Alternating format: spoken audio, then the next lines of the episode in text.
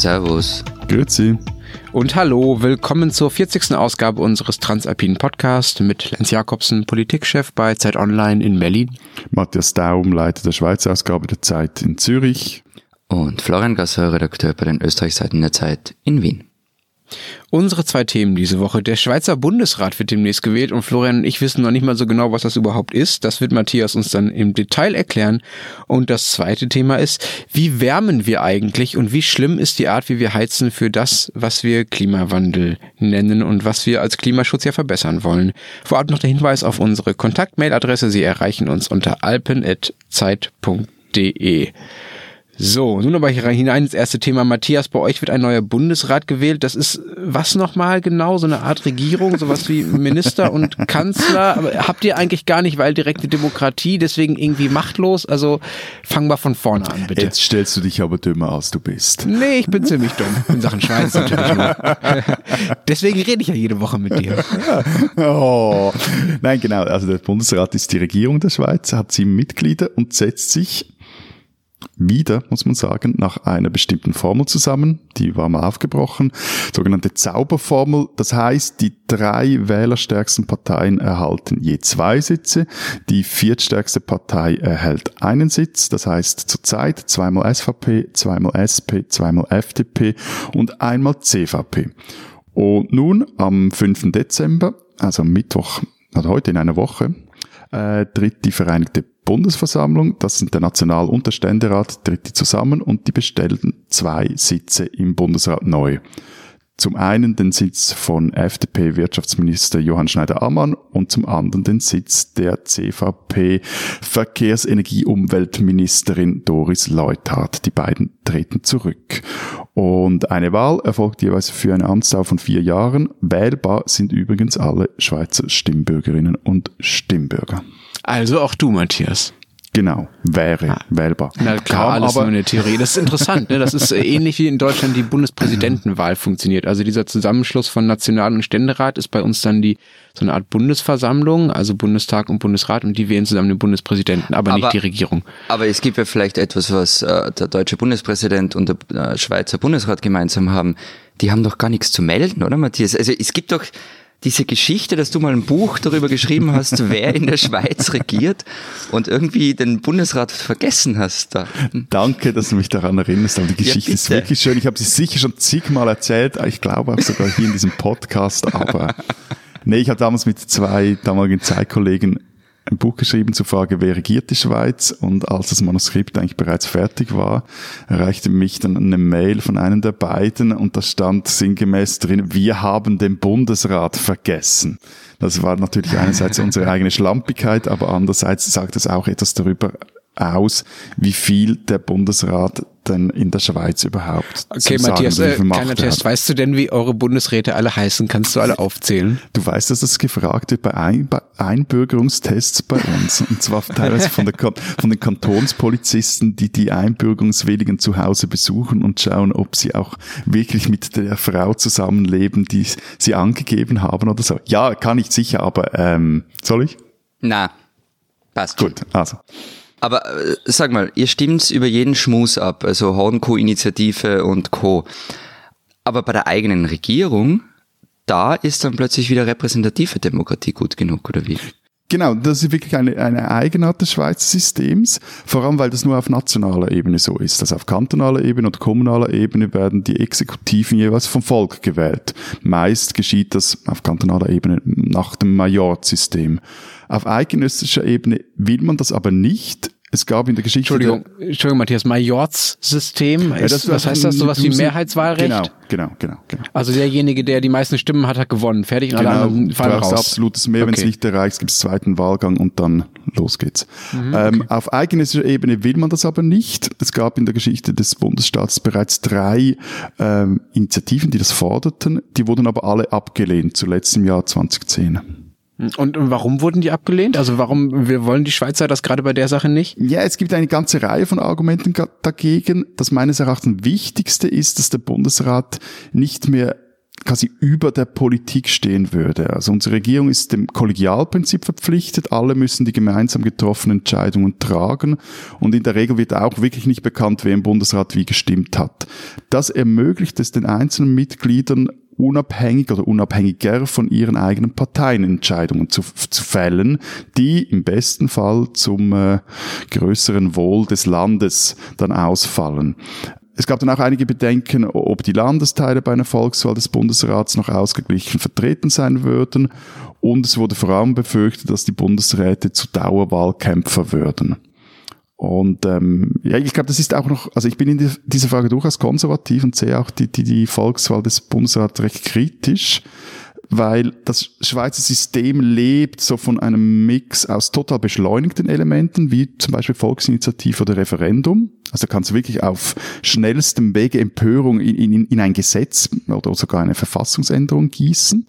Und auf der anderen Seite braucht es auch so träge Elemente in diesem System, die dann auch ausgleichend wirken. Und eines dieser trägen Elemente ist dann halt ein kollegialer Bundesrat, der eben nicht so viel Macht hat, weil er zum Beispiel nicht einmal ein Regierungsprogramm hat. Das klingt Aber, nach so einer Art Ältestenrat, ne? Hast du da erzählt?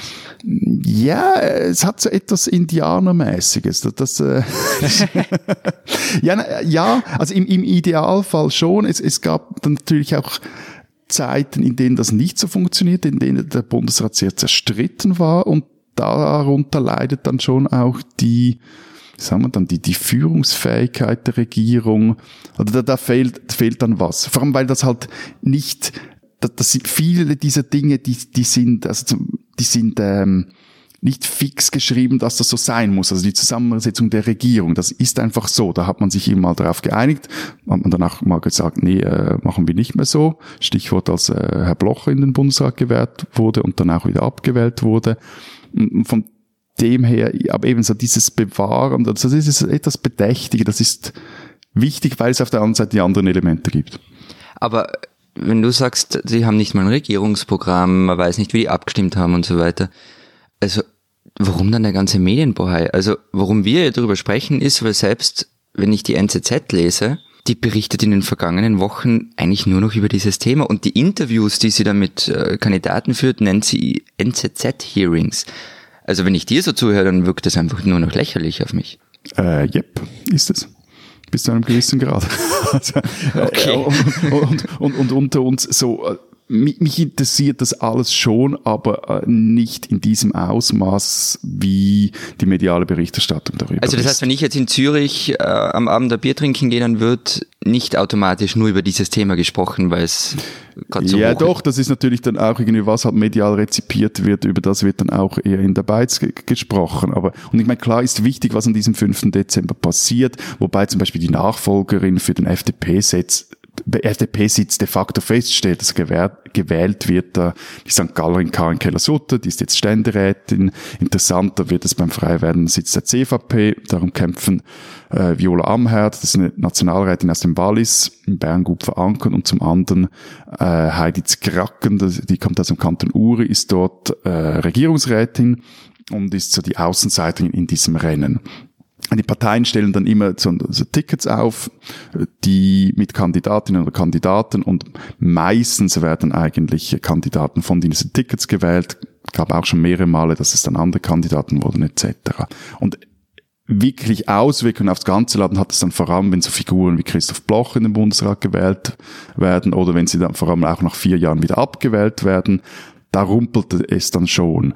Aber ich glaube, wichtiger als Erklärung ist, dass die Bundesratswahlen so eine helvetische Sehnsucht nach der parlamentarischen Demokratie befriedigen. ja, nee, okay, also du sagst fatal parlamentarische Demokratie, meinst aber Personalisierung, oder? Genau, also so in der, ein paar wenige Köpfe über die Geschichte eines ganzen Landes entscheiden. Und ähm, es gibt auch Studien, ich habe das noch kurz nachgelesen, der, der Bundesrat, der wurde zwar nicht mächtiger in den letzten Jahrzehnten, aber er wurde attraktiver und zwar für diejenigen Medien, die nach kommerziellen Medienlogiken funktionieren. Und das ist halt heute auch die NZZ. Ihr wollt also hin und wieder so sein wie wir. Voilà, genau. Aber noch, Matthias, erklär mir doch nochmal, Und ich weiß es wirklich nicht. Was macht der Bundesrat eigentlich? Macht er zum Beispiel eigene Gesetzesvorschläge? Oder Also tut er nur repräsentieren? Wie, nee, nee, nee, nee, der funktioniert wie jede andere Regierung. Ist die oberste, das ist ein Zitat, er ist die oberste leitende und vollziehende Behörde des Bundes und eines seiner Mitglieder wird im Turnus zum Bundespräsidenten gewählt. Der oder die muss oder darf dann die Schweiz international repräsentieren. Das heißt, es gibt keinen eigentlichen Regierungschef, der die Richtung vorgeht, sondern alle sieben Bundesräte, das ist wieder der Unterschied zu einer normalen Regierung, die können sich wirklich gegenseitig in die Geschäfte der Departemente, also der Ministerien, denen sie vorstehen, gegenseitig reinschwatzen. Ja, klingt total effektiv, was ihr da gerade macht. ähm, was glaubst du denn, wie es ausgeht? Matthias, sag mal zum Abschluss deinen Tipp für alle ja, Schweizer. Eben, es wird sehr wahrscheinlich langweilig. Ich, ich würde mal sagen, für die FDP wird Karin Keller-Sutter gewählt und vielleicht sogar im ersten, spätestens im zweiten Wahlgang. Bei der CVP würde ich obwohl jetzt diese Heidi Kraken zum Mediendarling wurde, hängt aber vor allem damit zusammen, dass da eben wieder alle äh, finden, ah, endlich eine neue, die wir noch nicht auf dem Schirm hatten, die können wir jetzt porträtieren äh, und darüber schreiben und mit der Interviews oder Hearings führen. Trotzdem glaube ich, am Schluss macht Viola Amherd das Rennen so im dritten, Aber nochmal ähm, eine naive Frage, macht es einen Unterschied, wer da drin sitzt? Außer ja, es ist ein Christoph Blocher. Ja, es macht einen Unterschied. Es macht aber vor allem einen Unterschied von der Zusammensetzung der, der, der Regierung. Also äh, wie so eine Art auch von Gruppen, wenn gewisse gruppendynamische Prozesse stattfinden, macht dann sehr einen großen Unterschied. Und zum Beispiel, also wir haben jetzt ein, seit jetzt bald einem Jahr einen neuen Außenminister, Ignazio Gassis, der so gestartet ist mit jetzt wolle in der Außenpolitik den Reset-Knopf drücken und da mal äh, ordentlich für Dampf sorgen. Bis jetzt hat er vor allem für großes Chaos gesorgt im Tandem mit seinem, ja genau, gerade auch mit, mit in der Auseinandersetzung mit der EU. Da geht es wieder um das auch schon x-fach erwähnte Rahmenabkommen. Da sollte jetzt auch dieser Tage hier eine Entscheidung äh, fallen und was man da so hört, was da durchgesickert ist, was da drinstehen soll, dann muss man sagen, doch, es macht einen Unterschied, wer Außenminister ist, denn wenn so äh, jemand Außenminister ist, dann kann man halt dann auch die, so ein Rahmenabkommen vergessen, weil das einfach nie eine politische Mehrheit findet. Diesen Schweizer sollten Sie kennen. Wir hatten vergangene Woche über den Wolf diskutiert und haben da einige Leserinnen und Leserzuschriften erhalten und auch in den sozialen Medien wurde das diskutiert. Darum möchte ich diese Woche einen Schweizer Jäger vorstellen. Christian Mattis wohnt in Küblis im Prättigau. Von seinen Freunden wird er Hitch genannt und Hitch kämpft im Kanton Graubünden gegen die sogenannte Sonderjagd. Das heißt, im Kanton Graubünden wird nicht nur im September gejagt, zur, zur klassischen Hochjagdzeit, sondern auch noch zwei Monate später, im Spätherbst, Anfang Winter. Und zwar immer dann, wenn die Behörden gesehen haben, dass nicht die alle vorgesehenen Hirsche oder die Anzahl der vorgesehenen Hirsche geschossen wurde. Diese sogenannte Sonderjagd ist aber umstritten, und zwar schon seit den 50er Jahren, weil im Winter die Tiere eher schwächer sind, schon so in der Winterruhe und auch im Schnee es viel schwerer haben, vor den Jägern zu fliehen. Hitch Mattis will das ändern. Er hat eine Initiative eingereicht im Kanton Graubünden, die die Sonderjagd verbieten will. Die Bündner Regierung wollte davon aber nichts wissen, auch das Parlament nicht. Die haben die Initiative für ungültig erklärt unter fadenscheinigen Vorwänden. Das Bundesgericht am Schluss, da gab es einen riesen Rechtsstreit, entschied dann äh, gegen die äh, Bündner Regierung und fragte sich, wieso die eigentlich alles so kompliziert machen. Und klar könne man darüber abstimmen. Wieso ich das jetzt erzähle, kommende Woche, kommenden Dienstag, wird im Großen Rat in Chur über diese Initiative befunden. Im nächsten Jahr soll dann darüber abgestimmt werden. Und wer mehr wissen will, wie dieser Christian Mattis tickt, wer das ist, der lese die aktuelle Ausgabe der Schweizer Ausgabe der Zeit. Unser zweites Thema. Es ist kalt geworden in unseren Ländern. In Berlin sind es gerade so ungefähr ein bis zwei Grad. Bei euch ist es wahrscheinlich noch kühler da unten in den Bergen. Es ist kalt geworden und die Heizungen laufen auf Hochtouren. In privaten Haushalten macht das Heizen noch immer einen Großteil des Energieverbrauchs aus. Was heißt das eigentlich für den Klimaschutz? Was ich ja bemerkenswert finde, ähm, wir sprechen ja eigentlich ständig über Klimaschutz, was sinnvoll ist, finde ich. Also wir fliegen weniger, wir reden über Elektroautos und was weiß ich, was alles. Aber irgendwie beim Heizen sind wir oder waren wir zumindest lange Zeit irgendwie lockerer. Also zum Beispiel gibt es in Österreich 600.000 Ölheizungen. Und eine Zahl, die ich gefunden habe, ähm, rund 20 Prozent des österreichischen CO2-Ausstoßes wird für das Heizen aufgebracht, weil noch immer 60 Prozent der Wärme aus fossiler Energie erzeugt wird. Eigentlich völlig irre. Also in der Schweiz sind es 26 Prozent des CO2-Ausstoßes, der durch Gebäude verursacht wird. Na bitte. Und ähm, da gibt es mehrere Bestrebungen, das zu ändern. Im Kanton Zürich zum Beispiel versucht ein Architekt mit einer Einzelinitiative Öl- und Gasheizungen aus den Kellern zu verbieten bannen. Ist aber relativ schwierig, weil vor allem von bürgerlicher Seite her äh, eher so Politik nach dem Motto gemacht wird, freies Heizen für freie Bürger. Wobei sie da völlig ähm, am Markt vorbei argumentieren. Ich habe da mal die Zahlen rausgesucht und will euch jetzt die Details ersparen, aber wenn man vergleicht, wie zwischen 1991 und 2000 gebaut wurde, da 160.000 neue Einfamilien- und Mehrfamilienhäuser, großer Teil Öl, Gasheizungen. Hm. Zwischen 2006 und 2015 wurden etwa, also wurden sogar mehr, nein, hätte gleich viel neue Wohnhäuser gebaut, aber nur noch in einem Fünftel knapp. Na naja, gut, einem Fünftel wurde eine Gas- oder Ölheizung gebaut. Ja. Und fast äh, in fast 100.000, 90.000 dieser Häuser erhielten zum Beispiel Wärmepumpen. Ja, nein, das ist bei uns recht ähnlich. Also die Zahl der Ölheizungen, vielleicht war ich da am Anfang nicht genau genug, also die Zahl der Ölheizungen ist in den vergangenen zehn Jahren bei uns auch stark zurückgegangen, um ein Drittel. Ähm, das hat aber nicht zuletzt damit zu tun, dass Heizöl teurer wurde und zwar massiv. Also wenn du zum Beispiel einen 3000 Liter Tank hast, bezahlst du dafür mehr als 2000 Euro und das ist allein von 2016 auf 2017 um 200 Euro teurer geworden. Ähm, und interessanterweise dieses, dieses Ölzeugs, das ist ein Ding in den Bundesländern. Also in Wien spielt das überhaupt keine Rolle oder so, überhaupt keine, aber so gut wie keine Rolle. Wieso denn? Weil damit Gas geheizt wird.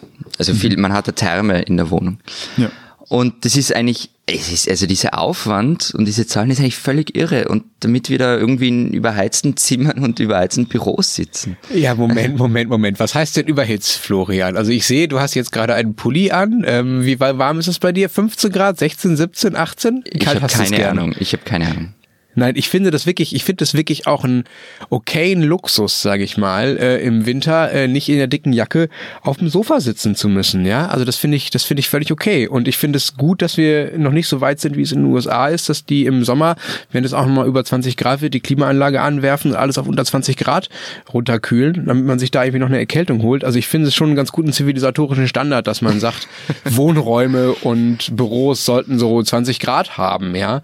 Und klar, darüber können wir dann irgendwie reden, aber ähm, das Überhitzen, ich habe ehrlich gesagt nicht das Gefühl, dass ich dauernd in überhitzten Räumen sitze und man die Heizung runterdrehen müsste. Alles richtig, was du sagst, ähm, aber erstens einmal, ich bin schon ab und an in Wohnungen und Büros reingegangen, ähm, wo die Leute dann mit T-Shirts rumsitzen im tiefsten Winter. Also bin ich mir nicht sicher, wie sinnvoll das ist. Oder dass zum Beispiel Wohnungen tagelang geheizt werden, obwohl niemand drinnen ist und solche Sachen. Oder Büros. Also das passiert ja ständig. Das Runterkühlen ist übrigens eine andere Geschichte, aber über die reden wir dann im nächsten Sommer. Das stimmt. Das ist, also ich glaube, das ist in großen Teilen ist das eine Frage der Technik, ne? Also der des, des guten Managements. Es gibt ja so Smart Meter, Genau. also Steuerungen, die versuchen, Wohnungen eben nicht tagelang umsonst zu heizen, wenn da keiner drin ist und, und vor allen Dingen, die das automatisch machen, also ohne dass man daran denken muss, wenn man rausgeht sozusagen. Ja, so intelligente äh, Energieverbrauchssteuerung ist, glaube ich, da eigentlich ein das größte Einsparpotenzial und das naheliegendste, jenseits von den fiesen, fiesen Ölkesseln. Und nochmal zurück zu den Ölkesseln, ja, und zu den Gasheizungen. Dass das Heizen so klimaschädlich ist, Florian, das ist ja kein Zufall. Wir heizen ja nicht deshalb mit Gas und Öl, weil wir keine Lust auf irgendwelche regenerativen Energie haben, weil wir Sonne oder Wasserenergie da so doof finden, im Gegensatz zu anderen äh, Verwendungsmöglichkeiten, sondern weil diese regenerativen Energiequellen leider viel, viel ineffektiver zum Heizen sind, ja. Also wenn man Solarenergie oder Wasserenergie zum Heizen nimmt, dann wird die ja meistens erst in Strom umgewandelt, um dann mit Strom zu heizen. Um Strom zu heizen ist eine ziemliche Verschwendung. Also Gas und Öl sind halt leider ein bisschen effektiver als Solar- oder Windenergie zum Beispiel. das ist halt der aber, Grund. äh, Jetzt hat mal zwei Dinge. Also irgendwie äh, noch zur Pulli-Frage. Sei froh, wenn du überhaupt noch dicke Pullis anziehen kannst. Immerhin geht es beim Klima um die Frage, um, ob uns die Erde unterm Arsch wegschmilzt. Ja, aber das ist ja nur eine sehr gera- vereinfachte Darstellung vom Klimawandel, dass es einfach in immer unseren- heißer wird. Nee, gerade in unseren Alpenländern. Also ich meine, das muss halt immer wieder mal gesagt werden. Die Temperatur steigt in der Schweiz doppelt so stark wie im weltweiten Durchschnitt. Also wenn wir von zwei Grad weltweit sprechen, dann haben wir in der Schweiz schon mal vier Grad. Gut, aber dann noch zu den Möglichkeiten, um ein Haus zu heizen. Also da gibt's ja auch noch andere als die von dir entweihten. Erdsonden mit Wärmepumpen zum Beispiel. So wird bei uns zu Hause geheizt oder Fernwärme aus Kehrichtverbrennungsanlagen, Abwärme aus Rechenzentren oder anderen Industrieanlagen oder halt einfach nur eine, eine bessere Wärmedämmung, dass du die Wohnung und nicht genau. äh, das Dach, äh, den Schnee vom Dach wegschmelzt so. Und was ich halt wirklich nicht verstehe, wie man selbst das Heizen politisch emotional aufheizen kann. Ich, ich verstehe das etwas beim Fliegen oder, oder, oder beim Autofahren. Also das eine, das Autofahren ist teilweise teilweise nicht nur praktisch, sondern gewisse Leute sind auf äh, Auto angewiesen, zumindest so, wie, wie, sie leben und wohnen und arbeiten. Und beim Fliegen, Fliegen ja, ist ja geil, so eine Ferienreise über Kontinente. Verstehe ich auch, aber halt verdammt umweltschädlich. Tun, was tun, okay, moralisches Dilemma. Aber ernsthaft beim Heizen, also mir ist doch sowas von wurscht, was bei mir im Keller oder im Einbauschrank oder wo auch immer steht. Hauptsache, ich friere mir im Winter nicht den Allerwertesten ab. Und als Hauseigentümer will ich mich, wenn ich das jetzt wäre, will ich mich halt mit einer neuen Investition nicht überlupfen müssen. Aber ich meine, bei den aktuellen Niedrigzinsen lässt sich auch da irgendwie eine neue klimafreundliche Heizung recht einfach finanzieren. Also Matthias, dir mag das ja wurscht sein, was bei dir im Keller rumsteht, aber irgendwer muss halt diese Umrüstung bezahlen. Also und das kostet, Niedrigzins hin oder her, richtig viel Geld.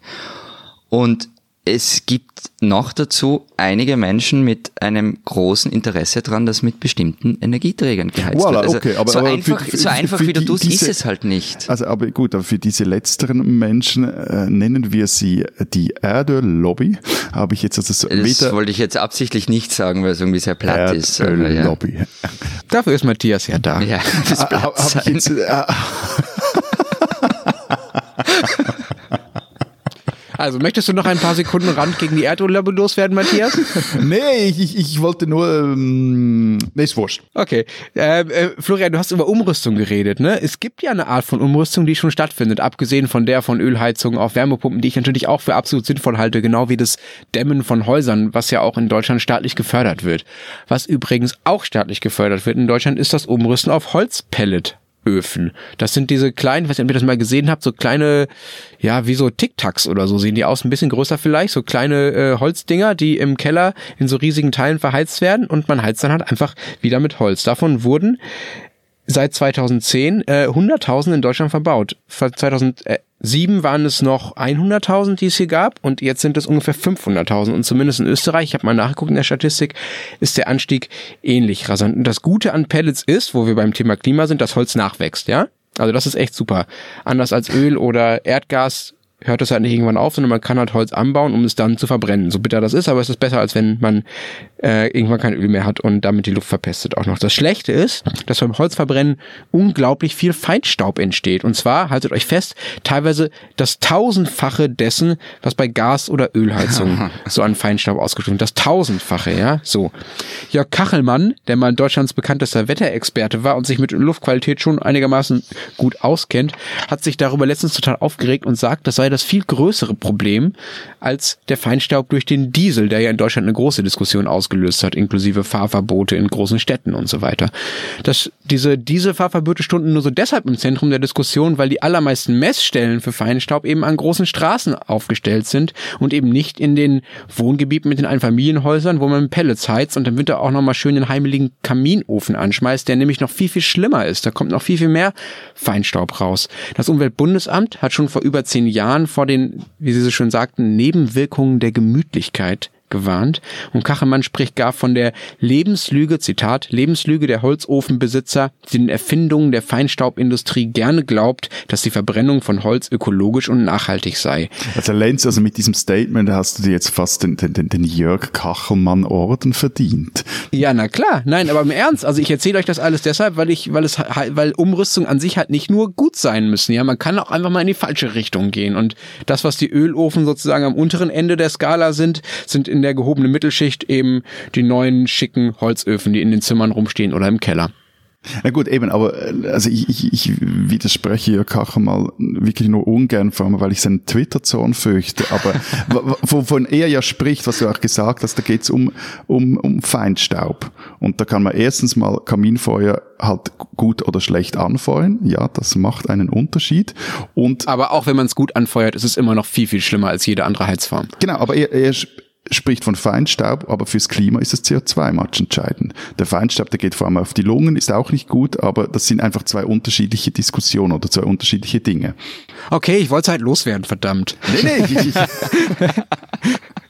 Nein, das kann man natürlich machen. Wir können nur über Klima reden, aber ich denke, wir können ja auch über Umweltbelastung insgesamt reden und da geht es halt schon auch darum, Sie, wie schlecht ist die Luft. In, in der Schweiz 17 Prozent der Feinstaubbelastung geht auf Heizungen, aus Holzheizungen zurück.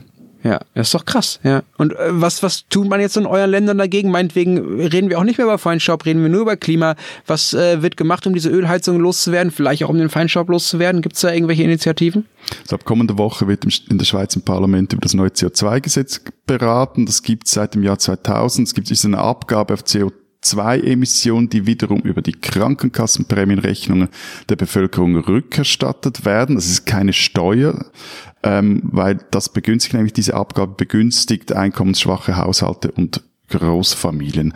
Und nun geht es darum, dieses Gesetz an die Vorgaben des Klimaabkommens von Paris anzupassen. Parallel findet ja in Katowice der nächste Klimakongress statt. Und das heißt konkret in der Schweiz bis 2030 Verminderung der CO2-Emissionen um 50 Prozent gegenüber 1990. Was ich vielleicht noch hätte erwähnen sollen am Anfang, grundsätzlich ist der Energiemix in Österreich nämlich gar nicht schlecht. Also der Anteil erneuerbarer Energie ist im Schnitt sehr hoch, über 80 Prozent. Aber natürlich diese Ölkessel können weg. Und es gibt tatsächlich auch Pläne dafür. Also ab 2025 sollen keine neuen Ölkessel mehr gebaut werden. Es gibt soll dann dafür gute Förderungen für thermische Sanierungen von Häusern geben und so weiter. Und ähm, das macht schon alles Sinn. Übrigens auch im Sommer, wenn die Hitze brütet, sogar mm, thermische Sanierung. Aber das ist ein anderes Thema. Ja, ja, eh. Ähm, und, aber natürlich sind jetzt Wirtschaftsvertreter nicht so rasend erfreut. Das heißt dann immer, na, Verbote sind nicht so gut. Aber äh, ganz ehrlich, in dem Fall, also da bin ich sehr für Verbote und gleichzeitig eben diese Förderungen. Selbst Matthias widerspricht dich, auch wenn es Na, um Verbote geht. Ganz, Faszinierend, ganz ja. Baff. Äh, es ist übrigens wieder eines, einer dieser Fälle, in denen Österreich äh, weiter ist als Deutschland um ein paar Jahre. Diesmal ausnahmsweise im Positiven weiter. Ähm, 2025 Uhu. so, gibt es bei euch keine neuen Ölkösse mehr. In Deutschland ist das Ziel ungefähr 2030. Das ist noch nicht ganz beschlossen, soweit ich weiß, aber das ist so die Marke. Ähm, das ist auch wirklich, wirklich nötig, denn hier ist es übrigens ähnlich schlimm mit den Ölkesseln wie bei euch, Florian. Wir haben noch über fünf Millionen. Das ist ungefähr ein mhm. Viertel aller Heizungen. Also da wird es auch echt Zeit, dass da ein bisschen was gebaut wird. Aber du hast vorhin von, von, vom Strommix gesprochen, Florian. Wie, wie sieht denn der bei euch aus?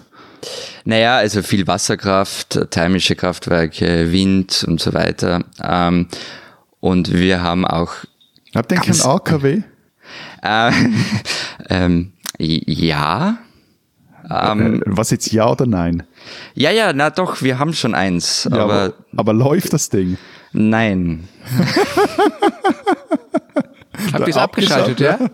Äh, na, wir nie eingeschaltet. Was? Wollt ihr diese Geschichte wirklich hören? Ja, bitte, komm, lass dich nicht so, lass dich nicht so bitten. Also, ja, es gibt ein Atomkraftwerk, wunderschöne Geschichte, das Atomkraftwerk Zwentendorf. Ähm, 1972 wurde begonnen, das Ding zu bauen, irgendwo in Niederösterreich. Ähm, sollte ein Siederwasserreaktor werden und es sollten insgesamt drei Atomkraftwerke im Land errichtet werden. Also, man hat da munter vor sich hingebaut Jetzt hat dann aber so ab Mitte der 70er Jahre ähm, haben's, hat begonnen, dass es plötzlich Proteste dagegen gibt. Also legendär zum Beispiel sind Vorarlberger Mütter, die im Hungerstreik vor dem Bundeskanzleramt saßen.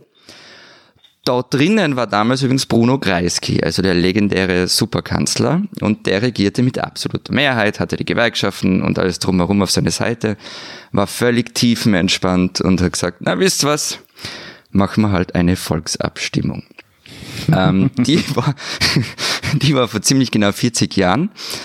Ähm, und dann war es irgendwie blöderweise in den Umfragen dann so, dass es nicht mehr nach einem Kantersieg für den Kreisky ausgeschaut hat. Und er sagt dann, wenn das blöde Volk gegen Atom stimmt, dann geht er.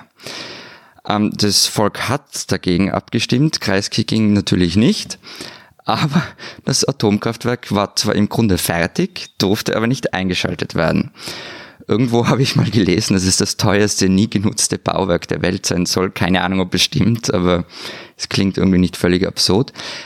Es steht übrigens bis heute in der Gegend rum und wurde nie eingeschaltet und hat insgesamt, so Zahl ich gefunden habe, eine Milliarde Euro gekostet. Wow. Ich spinnt doch. Das mit dem teuersten nie genutzten Bauwerk, glaube ich, da werdet ihr Konkurrenz aus Berlin kriegen, wenn der Flughafen dann irgendwann mal nie fertiggestellt sein wird.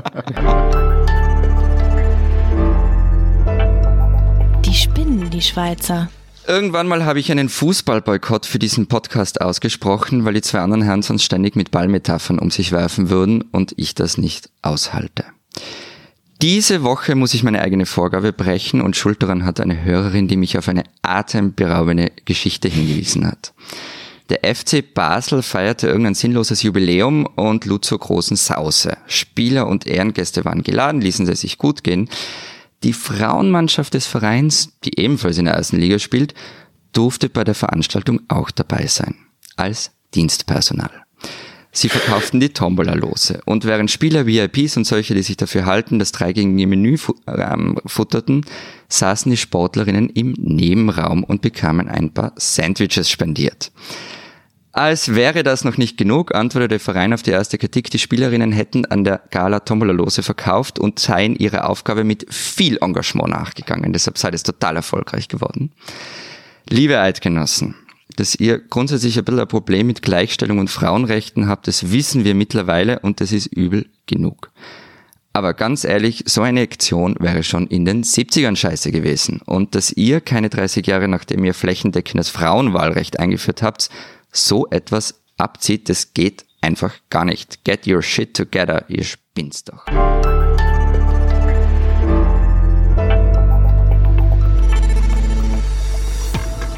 Das war's diese Woche bei der 40. Folge unseres Transalpinen Podcasts. Wir streiten uns auch nächstes, nächste Woche wieder. Nächstes Jahr hätte ich beinahe gesagt. Nächste Woche wieder. Bis dahin sagen wir. Vielen Dank. Ade. Und tschüss.